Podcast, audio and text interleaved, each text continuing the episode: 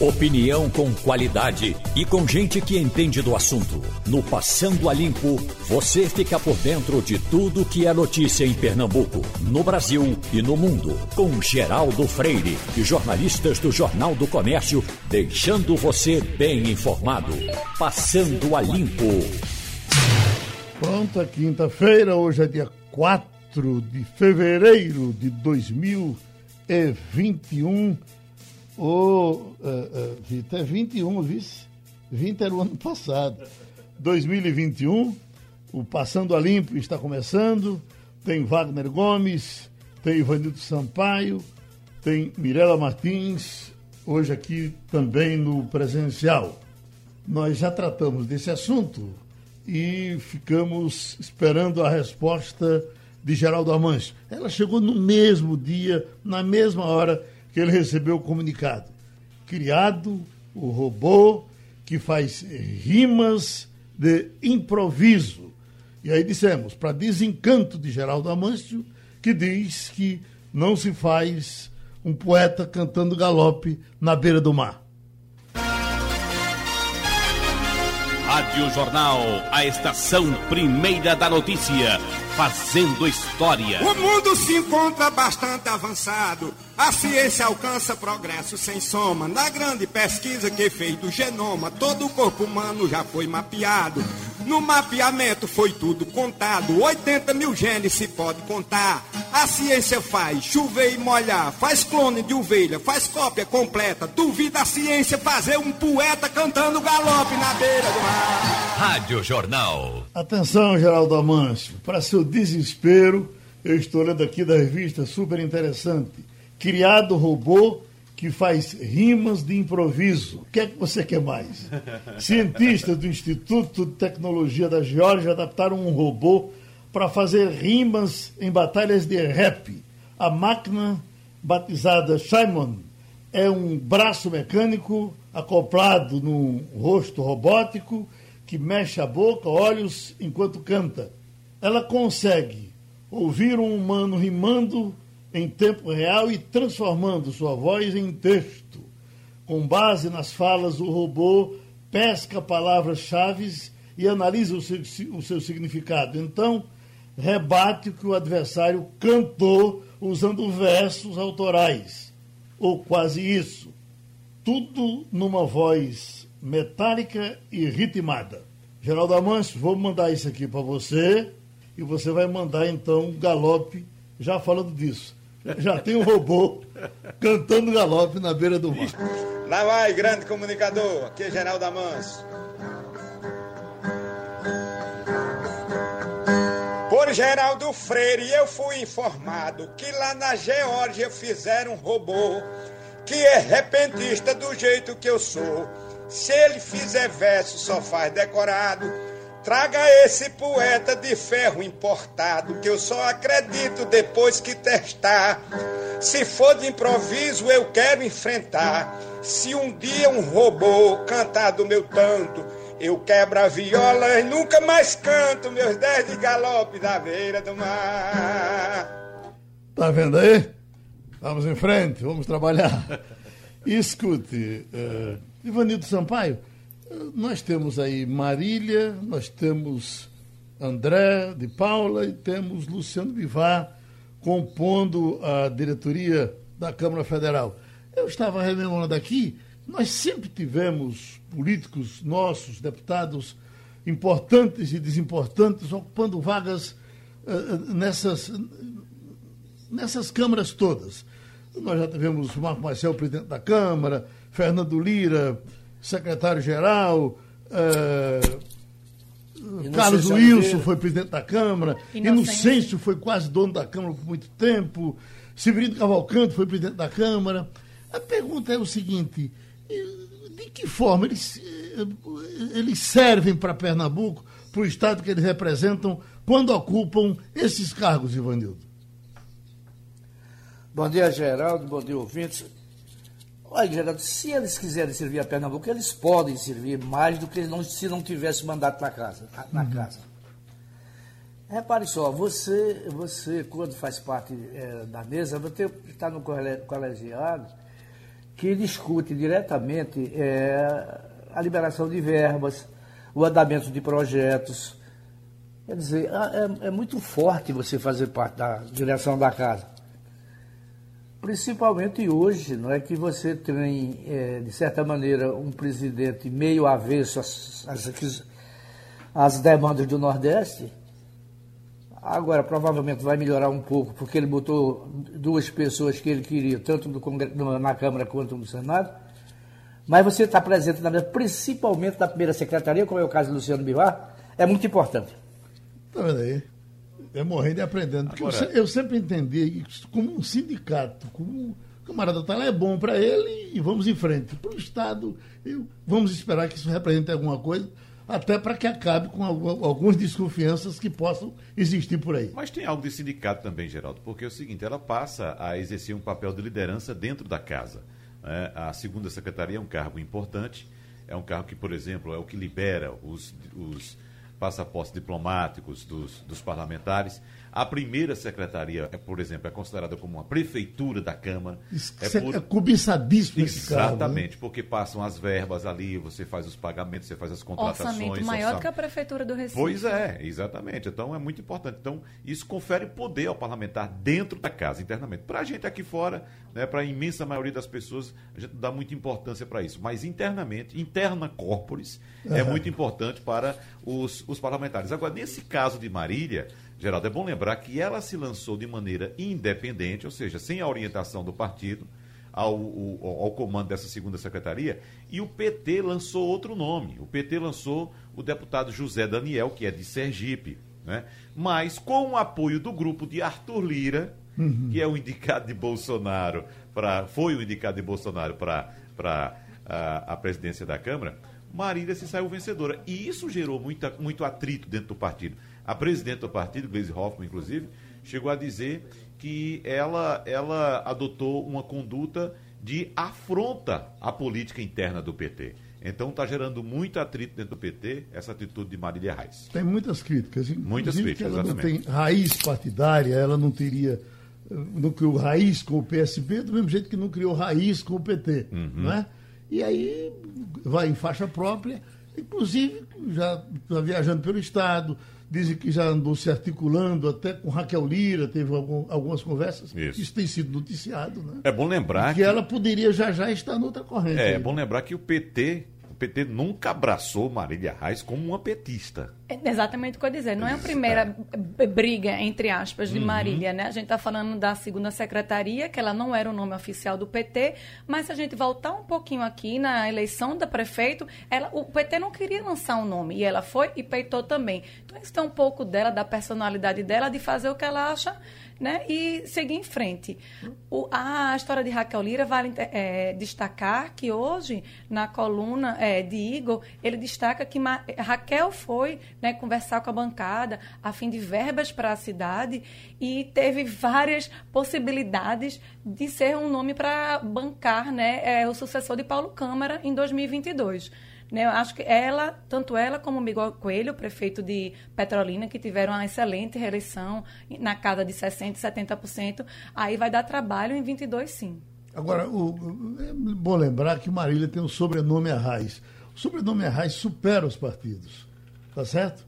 Em geral, fica acima disso para o interior, principalmente. Né? Quando uhum. você chega com esse sobrenome no interior, ele chega pesando muito. Não é à toa que ela explora muito o sobrenome nas campanhas que ela faz. Não só na última campanha para prefeito, né, que ela concorreu e explorou também, mas nas outras, nas anteriores, ela sempre explorou muito o nome Arraes, claro, para conferir a ela o capital político do avô e, claro, uhum. votos para que ela não julgue que a gente está falando mal, explora no bom sentido. Explorando no bom sentido. Se fosse sentido. eu, explorava também. É, exatamente. Nesse sentido. Exatamente. Explorando no bom sentido. Ou seja, ela está utilizando a marca, a raiz. A marca. Né, a marca Até Raiz. porque João, próprio João Campos, que é primo dela de segundo grau, também utilizou tanto o avô, ah, o bisavô, quanto o pai Eduardo Campos. O que é, normal. É muito do... comum nos, políticos, nos descendentes dos políticos, é muito comum. Uhum. Tem, Ô, Geraldo, oi, oi. é preciso lembrar que Marília não é PT de nascimento. Ela foi do PSB a vida Sim. toda. Depois de uma briga com o Eduardo, é, é, que ela deixou o partido. Por falta de opção, ela foi para um partido de esquerda, procurou o PT, nunca foi engolida pelas lideranças locais, principalmente por Humberto Costa. E ela está no PT é uma, foi uma, um acaso, não uma escolha é, é, consciente. Bom, e você tem o pessoal do PT aqui que não a engoliu como candidata, agora com pano nas mangas para também botar para quebrar. Vamos ver a consequência disso daqui para frente. Passando a limpo, recebe o procurador do Ministério Público de Contas, Cristiano Pimentel. Doutor Cristiano, como que está repercutindo entre os senhores procuradores? Eu mais uma vez lhe pergunto, porque isso vem num crescendo e terminou no que está terminando. As manchetes hoje são de fim de força-tarefa, força-tarefa do Paraná é, dissolvida. Aí tem outros que dizem, não, não foi dissolvida, ela só está sendo relocada e tal, que é para uh, uh, uh, conseguir dar mais agilidade e seguir em frente. O que é que o senhor nos diz? A, a, a Força Lava Jato vira saudade? Bom dia, Geraldo. Bom dia, bom dia ouvintes, aos jornalistas da bancada.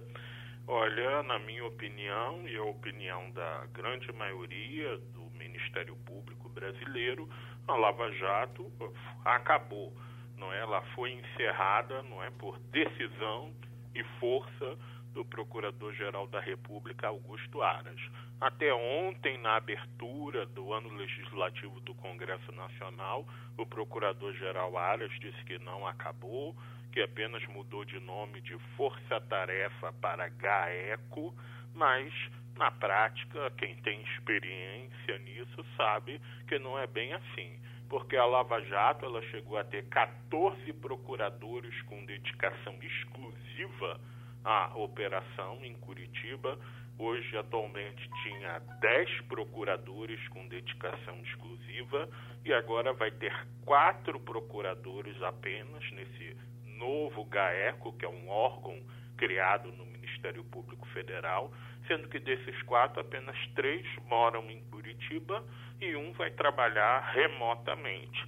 Então, até pela diferença de números de pessoas que vão trabalhar nesse novo GAECO, nós vemos que a coisa vai ficar muito difícil e que realmente nós podemos dizer que a Lava Jato acabou e acabou de uma forma muito triste, de uma forma muito melancólica e acabou porque teve sucesso. Não é? Nós não lembramos assim aquelas vezes em que a coisa é encerrada porque fez muito sucesso, é o que aconteceu com a Lava Jato. Aqueles processos todos abertos param aí ou eles continuam sendo investigados? É, você conversando com qualquer grande advogado, bom advogado, você sabe que na justiça brasileira o processo só anda quando tem alguém cuidando dele, não é? Porque são muitos processos, a justiça é muito morosa.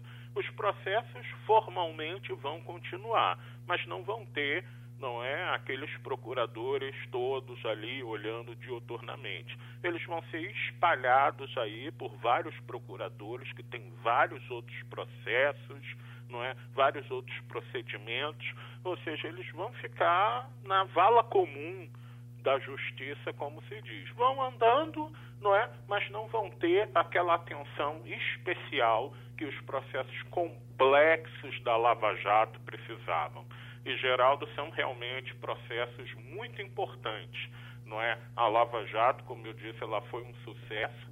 4,3 bilhões foram devolvidos, ou seja, depositados em conta, sendo que só a Petrobras recebeu na sua conta corrente 3 bilhões de recursos devolvidos, o governo federal 416 milhões, não é? Fora vários outros acordos de delação premiada que foram feitos é, pessoas, assim, 132 mandatos de prisão preventiva, 130 ações penais contra 533 acusados, já tivemos 278 condenações, não é? Mais de 2.600 anos de pena, se somar esse povo todo, fora pessoas importantíssimas da política que estão presas até hoje, e para citar só dois, nós citaríamos o ex-governador do Rio, Sérgio Cabral, e o ex-presidente da Câmara dos Deputados, Eduardo Cunha, que estão em prisão,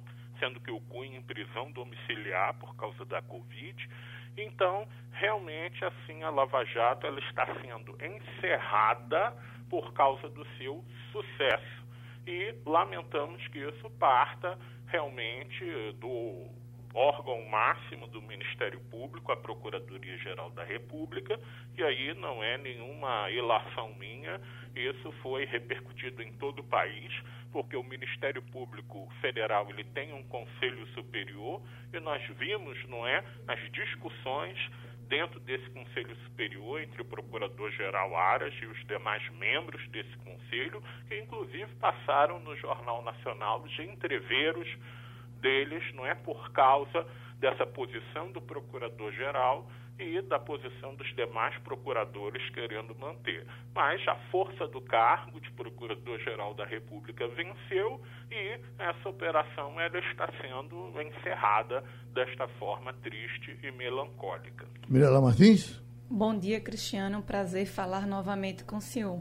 É, depois de render milhares de manchetes em jornais e telejornais brasileiros, virado notícia internacional e ter protagonismo no político criminal por quase sete anos, faria agora em março, a operação. É, o Brasil ainda precisa ser refém desta figura da Lava Jato para ter a sensação de vigilância na esfera política empresarial ou até a sensação de punição latente? Olha, o que eu acho é que o crime não é no sistema político e se trata de um crime que envolvia o sistema político, envolvia a Petrobras, desvios de recursos públicos em estatais, em obras do governo de uma forma em geral, ele é muito sofisticado. Nós estamos falando, por exemplo, de um gerente de terceiro escalão da Petrobras, senhor chamado Pedro Barusco, que confessou que tinha 99 milhões de dólares depositados na Suíça. Não é? Um gerente de terceiro escalão tinha 99 milhões em propina na Suíça. Fora vários outros diretores da Petrobras que também confessaram não é, ter muito dinheiro em propina no exterior. Não é um procurador na sua salinha, não é, é que às vezes só tem um servidor lhe ajudando que vai conseguir desbaratar um esquema de corrupção internacional. Aproveitando que eu estou falando com você, Mirella, não é? Eu lembro, não é, aos ouvintes que a Lava Jato e esse esquema de corrupção patrocinado pelas empreiteiras, a começar da Odebrecht, ele é reconhecido no mundo inteiro como o maior esquema de corrupção da história da humanidade. E você conhece, Mirella, o diretor o Steven Sonderberg, não é que é, parece que é bem famoso, e ele fez, junto com a Meryl Streep, que é apenas a atriz mais famosa do mundo, com 22 indicações ao Oscar, com Gary Oldman, com Antônio Bandeiras, o filme A Lavanderia, que está disponível na Netflix. E no final desse filme, essas pessoas famosas de Hollywood não falam indiretamente, não. Eles citam com todas as letras. Esse esquema da Odebrecht foi o maior esquema de corrupção da história do planeta e foi enfrentado pela Lava Jato brasileira. Está lá o filme para todo mundo ver, se alguém ainda não acredita na importância da Lava Jato, porque tem gente que até hoje nega a importância da Lava Jato. Ivanildo Sampaio. Bom dia, doutor Cristiano. Os críticos da Lava Jato, principalmente os que defendem o ex-presidente Lula, citam como uma, um fato ilegal um certo conluio que existiria entre Daltan, Daltan Dallagnol e o juiz Sérgio Moro. E isso deixaria o processo frágil e poderia ser revisto, porque seria haveria ilegalidade dessa conversa que havia entre os dois. Como é que o senhor avalia essa questão?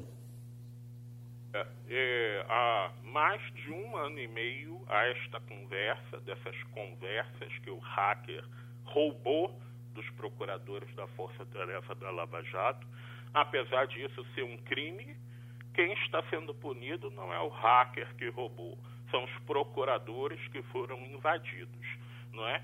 E apesar de um ano e meio de sites e jornais disserem, é, prometerem que vão fazer revelações gravíssimas, não é, sobre os procuradores, juiz, juiz Sérgio Moro, o que eles conseguem descobrir nesses quatro anos de conversas hackeadas, roubadas, é puramente farofa e fofoca.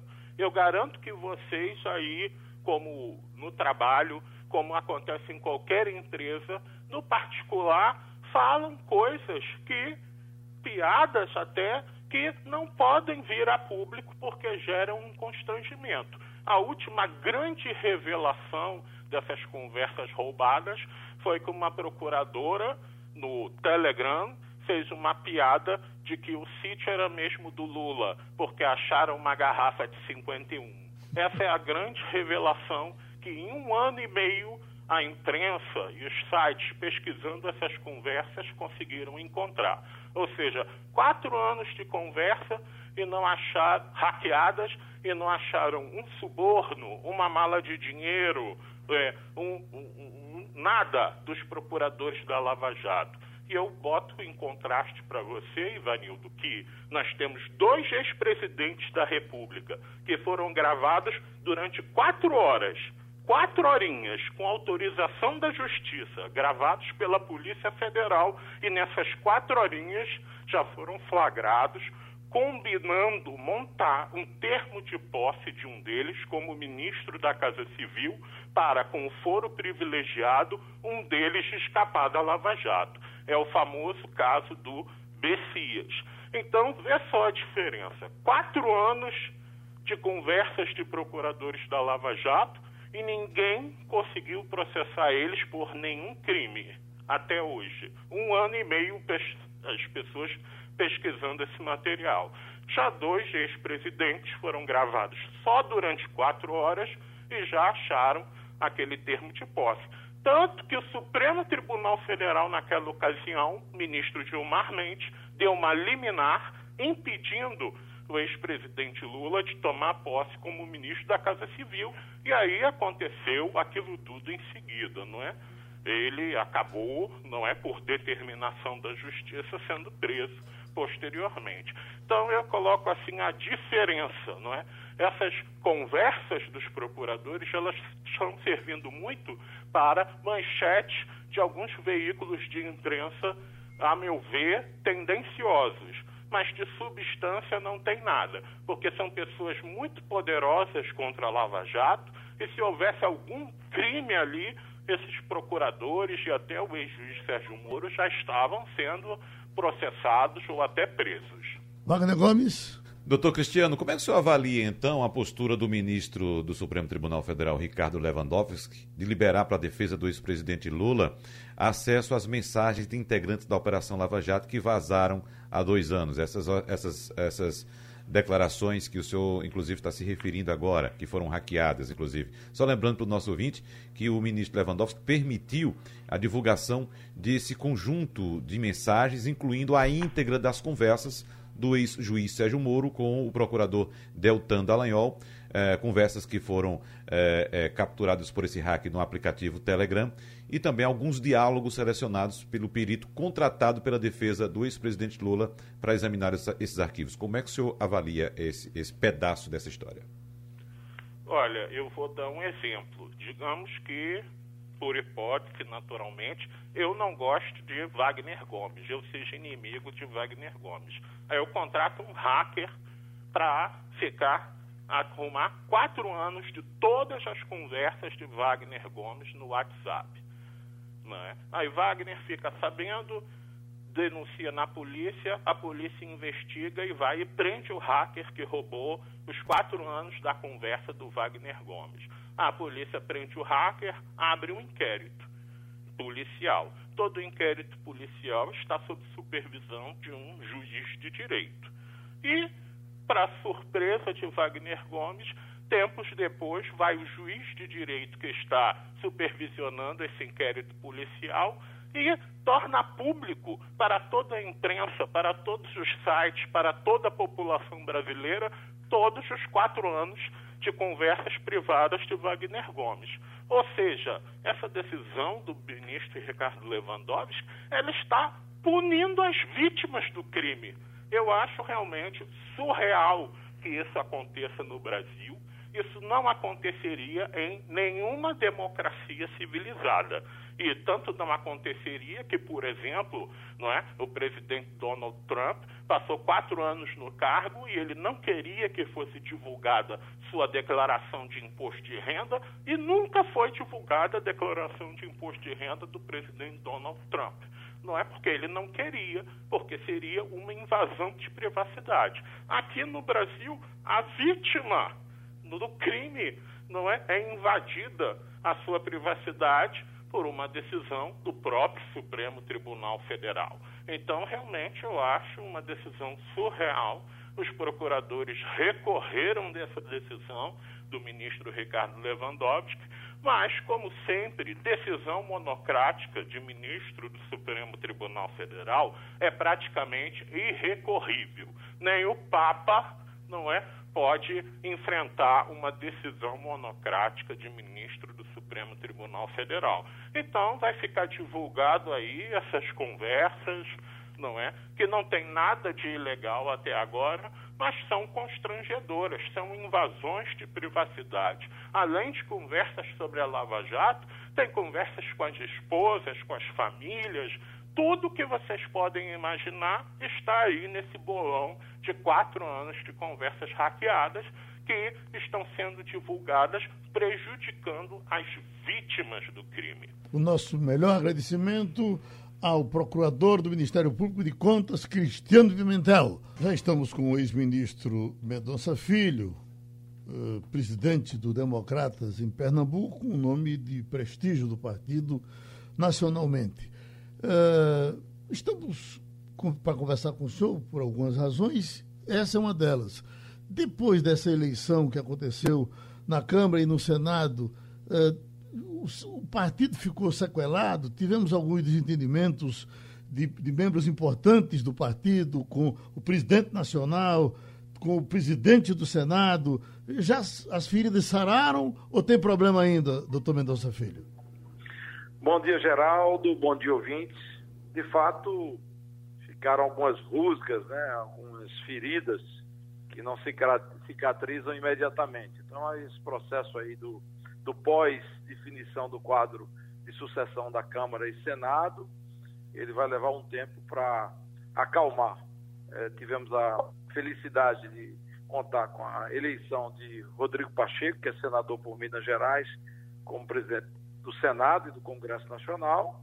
Tínhamos as duas casas, né, Câmara e Senado, e agora passamos a ter uma casa só, o que ainda é muito importante, né? Presidir o Congresso Nacional é sempre é, uma posição de muita força, de muito prestígio, e certeza que Rodrigo Pacheco, como presidente do Senado, ajudará a avançar é, as medidas que possam restabelecer as condições econômicas para o crescimento, para a geração de empregos, empregos e, e bem-estar para o povo e, ao mesmo tempo, também medidas que atentem e atendam à necessidade da população com relação à questão da vacinação e do combate à pandemia. Wagner? Ministro, o presidente nacional do Democratas, o prefeito de Salvador, ex-prefeito de Salvador, Neto, disse que a eleição passada do Legislativo será página virada em breve que isso não deve interferir nas articulações para a eleição nacional de 2022. E sobre essa eleição, ele diz que é, não tem nenhum compromisso com o, o, governador de São Paulo, João Dória, que pretende ser candidato talvez pelo PSDB, mas também não descarta nenhuma opção, nem mesmo do presidente Jair Bolsonaro, ou seja, do Democratas apoiar Jair Bolsonaro em 2022. Qual é a linha do senhor?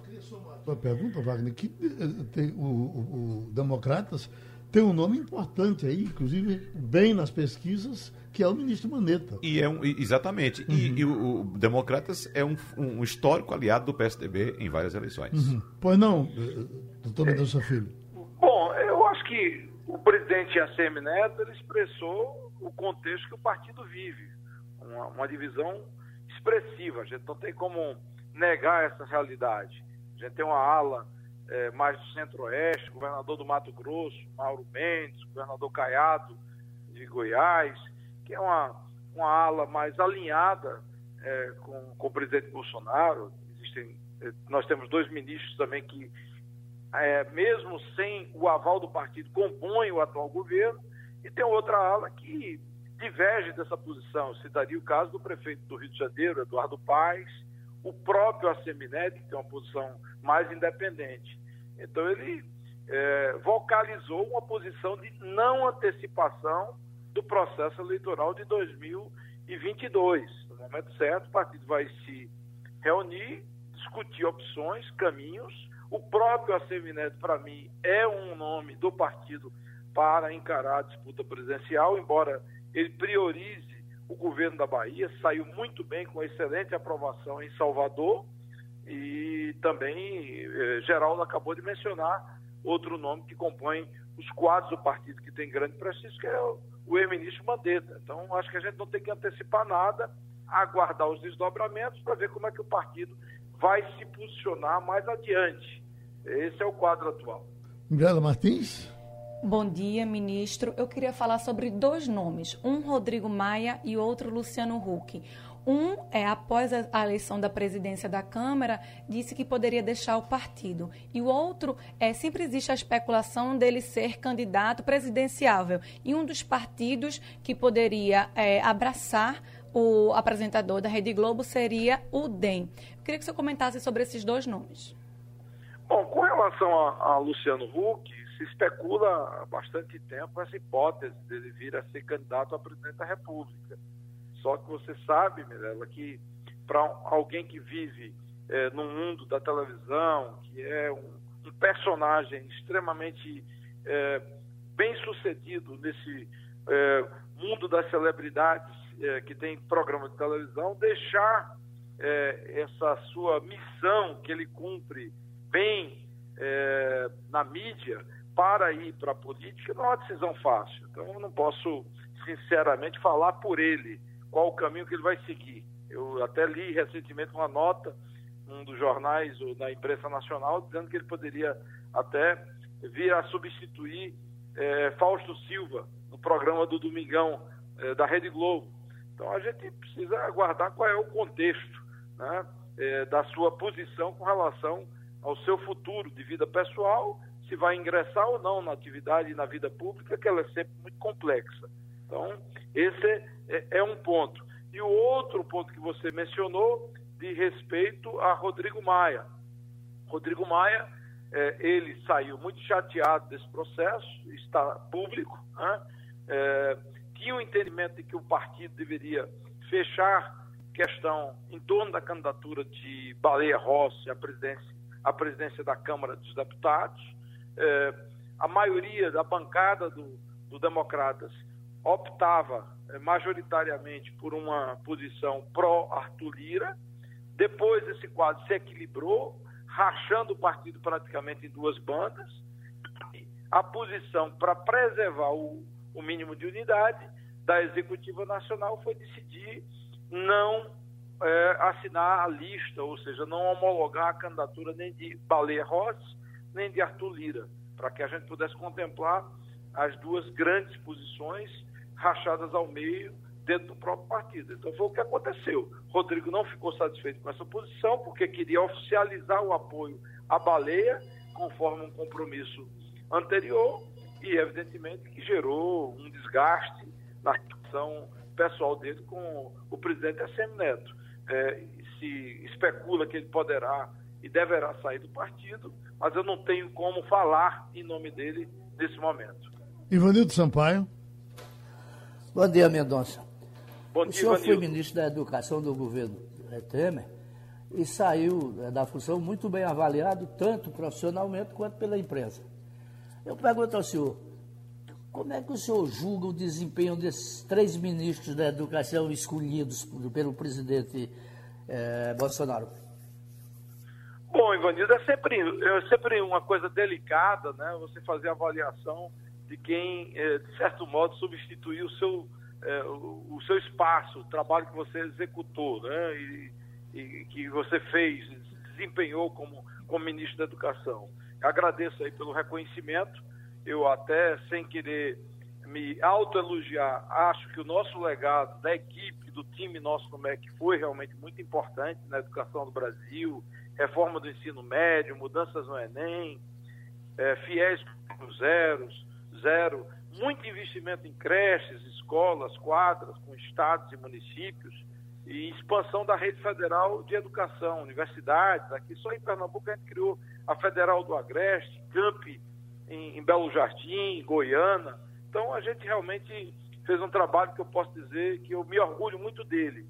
É, a própria, o próprio resultado de três ministros, né, é, se sucedendo agora no quarto, é, demonstra que não se encontrou um caminho. É, eu eu posso dizer que o atual ministro, tem pouco tempo que ele está exercendo a função, não dá nem para avaliar.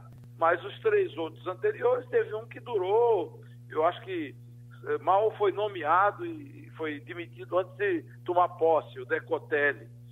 O, o ministro Vélez e o Weitraub, sinceramente, é, realmente não é uma coisa que a gente possa dizer que, que tiveram um desempenho digno e, e a altura da função. Né? A educação é a base de transformação de qualquer sociedade. Então, um deles foi muito distante da máquina do MEC, que foi o Vélez, e uma coisa meio que solta, não tinha direção, não tinha caminho, e, e, infelizmente as coisas não avançaram. E o outro ministro, ele era o polêmico nato e, e enfrentava e buscava uma briga por dia, às vezes até mais de uma. Então, esse era o quadro. E quando você briga para todo lado, você não entrega os resultados. Eu sou homem público, muitas vezes eu tenho que ir para o enfrentamento mais direto, mas o que eu gosto mesmo é de entregar resultados. O que a população precisa é, é creche para atender, por exemplo, um bairro pobre aqui no Recife, em Jaboatão, em Paulista, muita necessidade de vagas em creche melhorar a qualidade da educação, porque quando você melhora a qualidade, você gera mais oportunidade para o jovem. Um jovem mal preparado, ele vai estreitar as suas possibilidades de expansão pessoal, profissional, oportunidade no mercado de trabalho. E como ser humano é fundamental o acesso à educação. Então, essa visão que deveria é, nortear o caminho dentro do Ministério da Educação, que infelizmente até aqui eu acho que está muito distante. O nosso agradecimento ao ministro Mendonça Filho, que participou do Passando a Limpo. Bom, uma das esperanças que o presidente Bolsonaro tem é que agora com esse comando que ele está tendo dos dois lados, no Senado e na Câmara, possa prosperar eh, essas decisões a favor de ações da polícia. Ações às vezes violentas. Muita gente defende isso. Ah, tem que ser mesmo e tal. Vamos pensar nisso essa menininha que nos referimos ontem, que foi assassinada na porta de casa, no Rio de Janeiro, de cinco anos, eh, a investigação está sendo feita agora. Hoje de madrugada eu estava ouvindo uh, a informação de que teria um grupo de policiais, alguém teria gravado ou, ou, tomou conhecimento de que um grupo de policiais tinha participado de um tiroteio nas imediações da criança e um teria dito, alguém gravou, alguém disse, alguém ouviu, dito para o outro, fizemos uma besteira. Uhum. Então, essas besteiras é que a gente tem que lutar contra elas. O policial tem que se defender? Tem. É preciso atacar, às vezes, sim, é preciso matar. Mas o que acontece no Rio de Janeiro é um exemplo do que não deveria acontecer em canto nenhum. E o pior, ainda tem em qualquer canto. E, só pega nas crianças. É, e, e, e veja só, nós recebemos essa informação então, e nem todos os casos são divulgados. Sim. Nem todos. Então, tem criança morrendo hoje, e não só no Rio de Janeiro, Geraldo, em outras partes do país também. Morrendo também da mesma forma, de bala perdida, e que a gente não sabe. Hum, a gente não é informado, não, a informação não chega à mídia. Então, esse drama, infelizmente, é muito maior. É, é, não foi o, o único caso, evidentemente, todo mundo sabe disso, e infelizmente nós vamos noticiar ainda outros casos. Adiciono também a sensação de, de, punição. A gente também não sabe, nesses casos de bala perdida, se há realmente punição, se há investigação, processo devido legal. Então a gente fica sem saber. A gente noticia toda semana aqui casos como esse, no Rio de Janeiro, como Wagner bem falou, em outros estados, mas a gente também não sabe, não acompanha para saber se há punição nesses casos. Uhum. E tem o seguinte, Ivanildo, muita gente que nos escuta agora, olha, estão falando a favor dos bandidos. Ah, ah, não é a favor dos bandidos, é não deixar também que alguém que chega aqui na sua porta atirando podendo pegar, em, e tem pegado, e muita gente não tem nada a ver com o negócio. Né? Ô, ô, Geraldo, se fala muito do Rio de Janeiro, talvez por ser a sede da TV Globo, e a TV Globo chega muito junto a esses casos policiais. Mas o número de, de é, vítimas de balas perdidas em São Paulo é tão grande quanto no Rio. E hum. o pior, é, em São Paulo, a polícia praticamente é, aceita e incentiva esse tipo de ação é, contra o, a violência no morro. Ele diz que há tráfico de drogas, aí sobe com 10, 12, 14 homens, mete bala em todo mundo, no fim terminam dois mortos. Ninguém sabe quem matou, diz que foi bala perdida. É, não é só o Rio que acontece então Mirella falou isso, Wagner também. Isso é em todos os estados do país, com maior destaque para São Paulo e Rio. Como você bem disse, Ivanildo, porque são os maiores centros de mídia do Brasil. Então, tudo que acontece é, nas comunidades nesses estados acaba a, a, gerando informação para o Brasil todo, para o país todo, né? Diferentemente dos outros estados, que como não tem esse poder de mídia, a informação local fica sempre no local. Agora, tem outro dado muito importante, Geraldo, você está falando da questão policial, dos embates entre policiais e, e bandidos nas comunidades é, do Rio de Janeiro, Ivanildo São Paulo, é, Ivanildo Sampaio citou São Paulo agora, como há em outras partes do país também. Mas tem um dado muito importante que pode refletir nesse tipo de ocorrência. O número de registros de armas de fogo em poder de colecionadores, atiradores e caçadores no Brasil mais do que dobrou no ano passado. Foi um aumento de 120%. E a tendência é que continue assim, é o maior, né? crescendo. Né? é o tem, maior. Porque tem na pauta de 2021, uhum. eu assisti ontem, é uma das pautas a flexibilização da arma de fogo. Então pode vir a ser maior ainda, né? É, e veja só, citei agora colecionadores, atiradores e caçadores. Agora, o total de armas registradas no sistema da Polícia Federal, onde são incluídas também aquelas compradas por cidadãos comuns, sem registro de colecionador ou prática esportiva, também cresceu. Isso de 2017 para 2019 houve um crescimento de mais de 65% nos registros ativos e veja dessas o paradoxo, compras de armas. Isso é no governo que diz defender a polícia. Na verdade, defender a polícia era o seguinte: só a polícia pode andar armada. Fim de papo. E tem... Você vai armar todo mundo para quê? É, e tem outro dado, Geraldo, muito preocupante. Talvez mais preocupante. O número é menor, mas talvez seja mais preocupante do que o aumento do número de armas. As apreensões de armas de fogo caíram. A queda foi de 1,9% nas operações da Polícia Rodoviária Federal e de 0,3% nas apreensões feitas pelas polícias estaduais em 2019, na comparação com 2018. Apesar de ser um número menor, o que é que a gente está observando aqui? Um aumento do número de armas em poder de pessoas, de cidadãos, e uma diminuição do número de apreensões. Ou seja, mais armas nas mãos das pessoas. Mirela Martins, eu estou lendo aqui. Justiça manda governo federal prorrogar auxílio emergencial de 300 reais no Amazonas. Vem aqui. A Justiça Federal do Amazonas obrigou que o governo federal prorrogue o pagamento do auxílio emergencial de 300 reais para moradores do Estado. A determinação é o, para que o benefício seja concedido por mais dois meses, é por conta uh, do novo surto da Covid que o Estado enfrenta. Mas será que o juiz tem poder para isso? Uma coisa é. tão, tão exagerada, né? Acredita que é uma questão é de humanidade. Hein? Ivanildo? Ele não pode fazer isso, não. Não, não é? pode legislar é, sobre, federal, é, sobre a Justiça Federal, sobre atos federais. É, Acredito que a AGU possa recorrer, né? Ah, sem dúvida. Vai recorrer. Vai recorrer sem dúvida. É porque se for assim, por mais justo que seja, e certamente é aqui justo o pedido do magistrado, mas aí você perde, perde o controle, né? Até porque é, é, é esse aí é um ato do Executivo Federal, né? E ele está, o juiz estadual, legislando sobre a causa. E legislar sobre matéria financeira, Ivanildo, nem o Poder Legislativo faz, né? É coisa nem mais, pode, é verdade. É? é. Agora, Geraldo, em relação a esse auxílio, é bom lembrar que as novas diretorias da Câmara e do Senado vão buscar uma, uma saída para uma concessão de um outro auxílio emergencial, né? que é uma, uma demanda, inclusive, dos dois presidentes eleitos, tanto no Senado quanto na Câmara. E o governo vai ter de atender também alguns outros compromissos assumidos aí com esses parlamentares por causa dessas eleições na Câmara e no Senado. Resta saber de onde vão tirar o dinheiro para fazer esse pagamento de mais um auxílio emergencial, sabendo que há uma urgência. A economia precisa e, claro, as pessoas, os desempregados, as pessoas precisam também para poder sobreviver minimamente. Destaco que o orçamento 2021 ainda não foi votado É. pelas duas casas. É, e, e essa. que, e que o dinheiro, como já Wagner já disse, tem que sair de algum lugar. Isso, de algum lugar.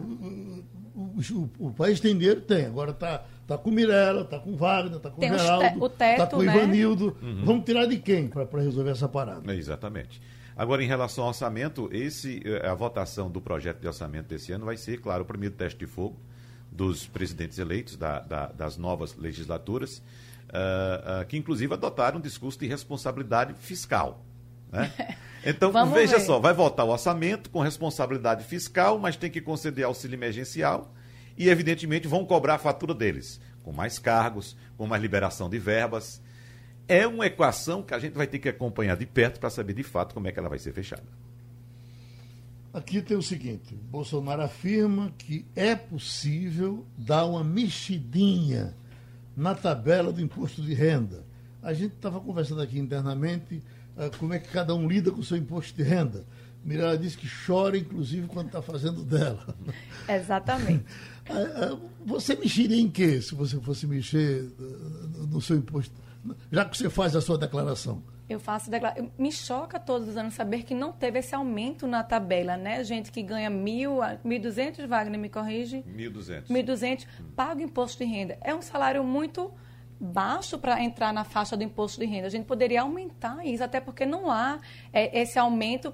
é, Wagner pode conferir para mim, acho que há cinco anos não tem esse aumento na tabela do imposto de renda. Então, aumentaria esse, esse valor aí, porque eu acho 1.200 reais muito baixo. Você pega gente de classe média baixa que não tem por onde tirar para estar ainda fazendo imposto de renda. Uhum.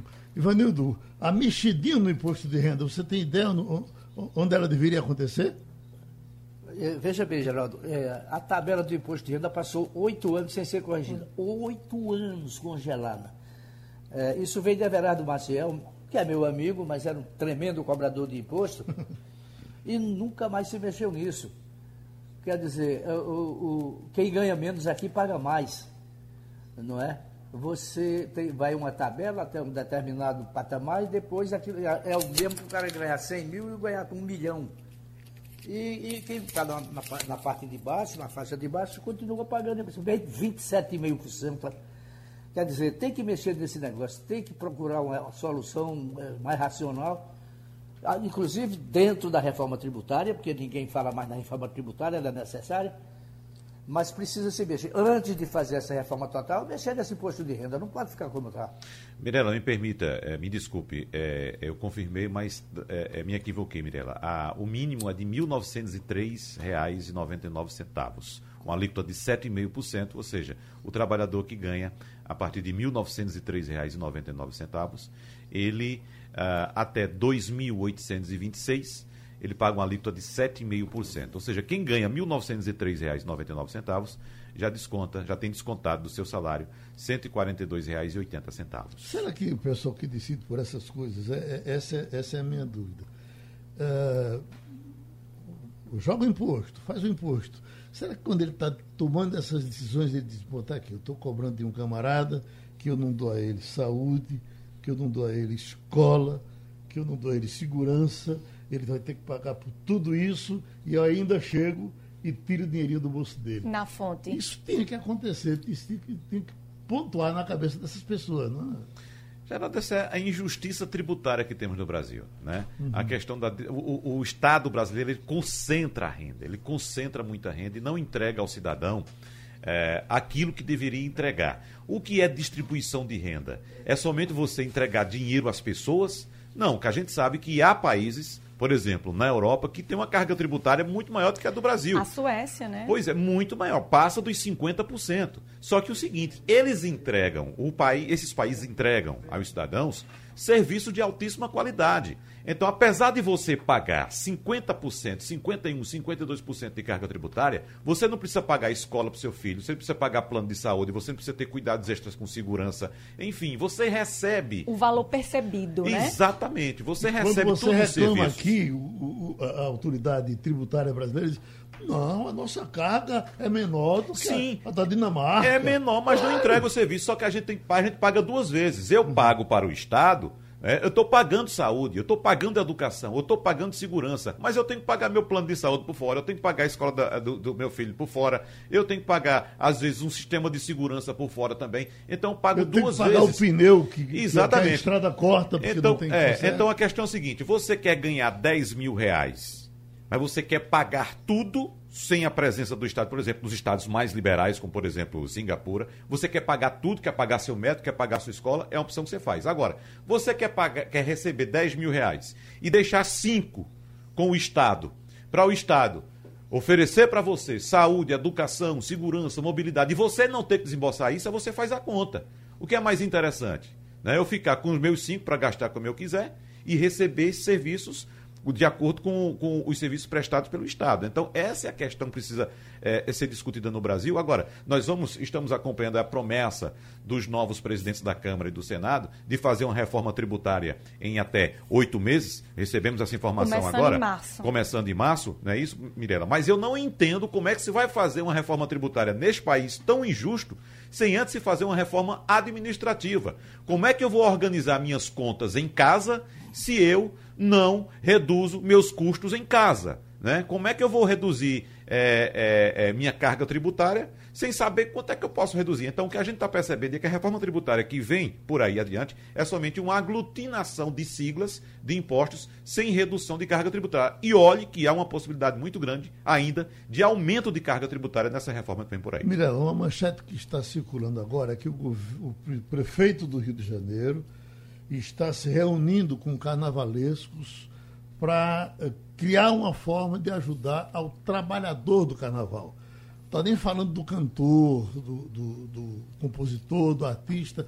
É aquela massa enorme que faz a Claro. bandeirinha. A costureira a das máscaras da fantasia. fantasia, os ambulantes. Estamos falando disso por aqui? Ainda não existe uma expectativa em torno, né? O secretário de Turismo, Rodrigo Novaes, falou que haveria, que estava conversando com a classe, que em breve ia é, avisar o- os próximos passos. A gente sabe aqui em Pernambuco não vai ter feriado, a gente vai trabalhar normalmente, o ponto facultativo da terça-feira caiu, a gente vai ter trabalho normal, mas como fica a situação, não é só dos artistas, não é só das agremiações, mas daquela costureira que faz a fantasia, do, do ambulante que vende a cerveja e ganha uma, uma- o próprio músico geral. Tem gente que ganha um- um- um- um- esse extra no carnaval, os, os músicos da orquestra também.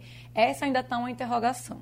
Se você, quando a gente fala disso, Olinda vem na cabeça da gente, né? Aquela, Isso, aquela já estaria, né? De, de todo jeito ali. Sábado passado eu estava pensando eu- que eu estaria num balmasquê, a gente fica sempre, né, pontuando. O carnaval, o galo já estaria sendo montado, a gente já estava naquela expectativa. Quantas né? pessoas trabalham para montar aquele galo? Esse né? sábado seria o municipal, que é a, a tradicional festa que abre, né? A gente que começa com a semana pré muito Seria forte, sábado carnaval. agora já? Seria sábado agora. Então, assim, a gente já estava no, no esquenta mesmo. É, Fernando Castilho traz um levantamento aí no Jornal do Comércio apontando que a perda de movimentação de valores no Estado durante esse período vai ser de meio bilhão de reais. 500 milhões de reais Pernambuco vai deixar de movimentar por causa do carnaval. Lembrando, Geraldo, que carnaval, quando a gente fala de economia do carnaval, a economia do carnaval não é somente para quem vai brincar, não, ou para quem vai vender no carnaval, nos pontos de folia. A economia do carnaval vem também daqueles que não gostam de carnaval Que saem para que viajar, saem, né? viajam, vão para o hotel, vão para um lugar tranquilo, vão passar o feriado com a família. Então, gostando ou não gostando do carnaval, você faz parte da economia do carnaval. E sem o evento, o Estado perde essa movimentação. A melhor notícia que eu li hoje foi essa do Jornal do Comércio. Ficou tão, entrou tão bem na minha cabeça, está aqui. Ó. O número de pessoas vacinadas contra a Covid em todo o mundo já é maior do que o total do caso de contaminados no mundo todo. Eu li essa matéria É. ontem no online e também me chamou a atenção, me deu aquela sensação do coração. Que a- alguma a- coisa boa vai O acontecer. turn né? point virou, né? A gente virou, virou essa onda. Eu também senti essa. Eu acho que a esperança é um sentimento que a gente passou 2020 sem ter. E a partir de agora a gente começa a vislumbrar. Diga aí. É, Terminou passando ali? Terminou passando a linha. Já? Ok. Opinião com qualidade e com gente que entende do assunto. Passando a limpo.